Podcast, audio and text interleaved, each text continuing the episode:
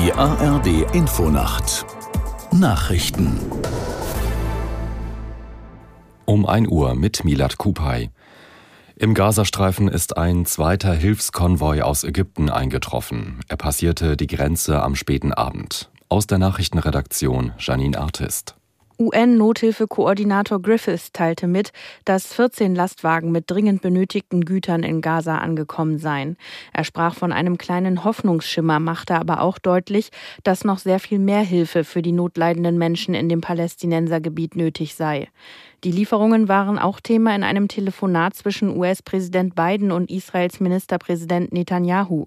Nach Angaben des Weißen Hauses könnten bald regelmäßig Konvois von Ägypten aus über die Grenze kommen. Biden und Netanyahu hätten bekräftigt, dass es einen kontinuierlichen Fluss dieser entscheidenden Hilfe nach Gaza geben wird, hieß es. Bundespräsident Steinmeier hat erneut den Stellenwert Israels für Deutschland hervorgehoben. In einer Rede am Brandenburger Tor betonte er, der Schutz jüdischen Lebens sei Bürgerpflicht der Deutschen. Auch erinnerte er an den Überfall der Hamas auf Israel vor rund zwei Wochen. Noch nie seit dem Ende der Shoah seien durch einen Angriff so viele Jüdinnen und Juden ermordet worden. Steinmeier sprach in Berlin bei einer Großkundgebung. Die Polizei zählte etwa 10.000 Teilnehmer. Bei den Verbraucherzentralen gehen weiter viele Kundenbeschwerden über Probleme bei der Deutsche Bank bei den Deutsche Banktöchtern Postbank und DSL ein. Seit Jahresbeginn seien 1700 Beschwerden gezählt worden, teilte der Bundesverband der Verbraucherzentralen mit. Das waren demnach fast dreimal so viele wie im gesamten Jahr. Grund für die anhaltenden Probleme ist eine IT-Umstellung.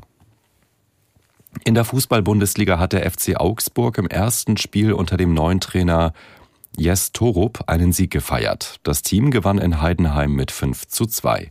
Aus der Sportredaktion Matthias Dröge. Augsburg bewies eine ordentliche Moral, nachdem es beim Aufsteiger schon 0 zu 2 zurückgelegen hatte. Aber noch in der ersten Halbzeit drehten die Gäste die Partie und bauten dann ihren Vorsprung auf 5 zu 2 aus. Durch diesen ersten Auswärtssieg seit mehr als einem Jahr schiebt sich Augsburg ins Tabellenmittelfeld. Der 1. FC Köln hat den letzten Tabellenplatz verlassen. Köln gewann das Rhein-Derby gegen Borussia Mönchengladbach mit 3 zu 1. Dieser erste Saisonsieg hätte gegen enttäuschende Gladbacher noch deutlich höher ausfallen können. Das waren die Nachrichten.